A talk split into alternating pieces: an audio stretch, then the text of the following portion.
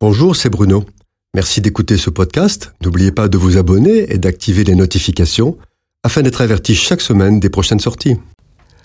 Dans la Bible, Dieu se définit comme un Dieu de justice, lent à la colère, riche en bonté et en miséricorde. Il dit aussi que par-dessus tout, il est fidèle. Dieu est fidèle à sa parole, fidèle à ses promesses, fidèle à ses alliances. Il n'est pas un homme pour mentir. Il annonce ce qu'il va faire et il fait ce qu'il a dit. Ainsi, il est dit qu'il passe alliance avec Abraham. Et dans cette alliance, il s'engage, lui disant, Je bénirai ceux qui te béniront et je maudirai ceux qui te maudiront. Il dit encore à la postérité d'Abraham, Israël, qu'il l'entoure de toutes parts, il prend soin, il garde Israël comme la prunelle de son œil, leur disant, Celui qui vous touche, touche la prunelle de mon œil. Faisons brièvement une analyse de l'histoire récente d'Israël afin de comprendre en quoi et comment Dieu est fidèle à ses engagements. 1967. C'est la guerre des six jours. Israël est dans son pays depuis 1948 les nations qui l'environnent veulent les rejeter à la mer. Alors, le président de la République française, Charles de Gaulle, qui se soucie du pétrole, prend le parti des ennemis d'Israël. Il pose un embargo sur les armes qu'Israël a achetées et payées. Il devient son ennemi. Un an plus tard, la France est au bord d'une révolution. Le pouvoir vacille.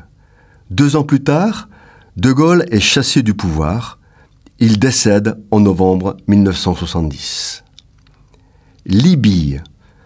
Le général Kadhafi fait chanter les pays qui soutiennent Israël par l'arme du pétrole. Il soutient financièrement et entraîne les terroristes palestiniens ainsi que le mouvement de Yasser Arafat, ennemi juré d'Israël. Août 2011, Kadhafi est chassé du pouvoir puis meurt en octobre.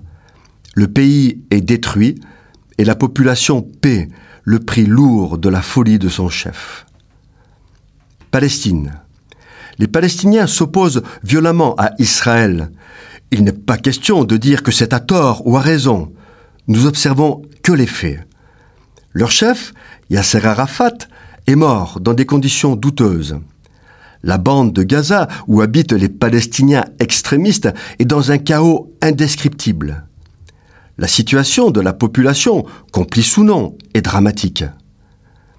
La partie occupée par des Palestiniens plus conciliants et qui ne s'engagent pas dans une guerre terroriste, même s'ils ne la désavouent pas, sont dans une situation plutôt confortable.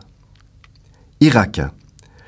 Son chef, Saddam Hussein, fait des choix désastreux isolé. Et afin de fédérer les ennemis potentiels d'Israël, il fait tomber sur Israël une pluie de missiles, les Scuds, fournis par la Russie. Saddam Hussein finit de manière dramatique. L'Irak est envahi par Daesh et détruit. Syrie. Son chef menace en permanence la frontière nord d'Israël. Il soutient les terroristes du Hezbollah libanais et les Palestiniens de la bande de Gaza. Il meurt à l'âge de 69 ans. Envahi par Daesh, son pays est aujourd'hui détruit. La population est dans la misère. La liste serait longue et n'est pas encore complète. On ne se moque pas de Dieu. Ce qu'il promet, il le fait. Je bénirai qui te bénira, je maudirai qui te maudira. Cette chronique a été produite par Bruno Oldani et Jacques Cudeville.